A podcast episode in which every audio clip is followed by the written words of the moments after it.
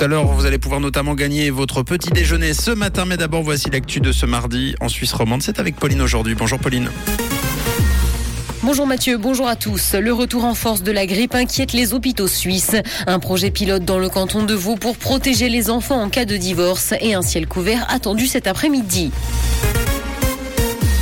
Le retour en force de la grippe inquiète les hôpitaux. Une très nette progression des consultations a été enregistrée en l'espace d'une semaine. Une situation qui va encore accentuer la pression sur un système de santé déjà saturé et ce à cause du manque de personnel et de lits disponibles. L'épidémie a débuté un peu plus tôt cette année qu'à l'habitude. La tranche d'âge la plus touchée est celle des 15-29 ans.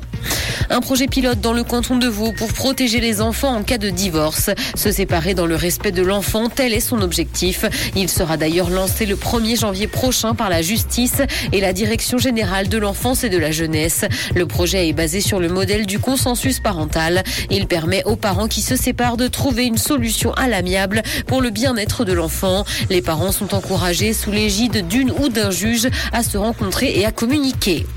Les étudiants alémaniques boudent les universités romandes. Ils sont d'ailleurs 1500 de moins qu'il y a 20 ans, alors que la proportion de romans dans les facultés de Suisse alémanique est quant à elle en augmentation. Plusieurs raisons sont avancées pour expliquer cette désertion et la première est l'importance toujours plus grande de l'anglais, alors que le français ne fait de son côté plus recette.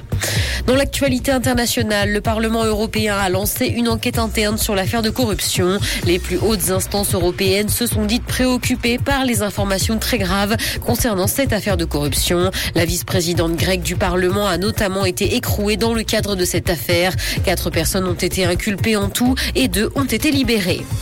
La mise à jour iOS 16.2 d'Apple doit arriver aujourd'hui. Cette nouvelle version du système d'exploitation mobile est attendue parce qu'elle ajoute une série de nouveautés sur les smartphones de la marque à la pomme. L'application Freedom en fait notamment partie. Il s'agit d'un outil de prise de notes qui prend la forme d'un tableau blanc et permet de collaborer en temps réel avec d'autres utilisateurs. Harry et Meghan accusent la monarchie de mensonges. Dans le documentaire sorti sur eux sur Netflix, ils affirment avoir été utilisés pour nourrir les loups. Ils reprochent à la famille royale d'avoir menti pour protéger le prince William, héritier du trône. La diffusion des premiers épisodes sur la plateforme n'a pas apporté de révélations fracassantes. Le ciel sera couvert ce matin et les températures très basses. Le mercure affichera moins 7 degrés à Yverdon et Nyon, moins 6 à Lausanne ainsi que moins 5 à Carouget et Palinges. Bonne matinée à tous sur Rouge. C'était la météo, c'est Rouge.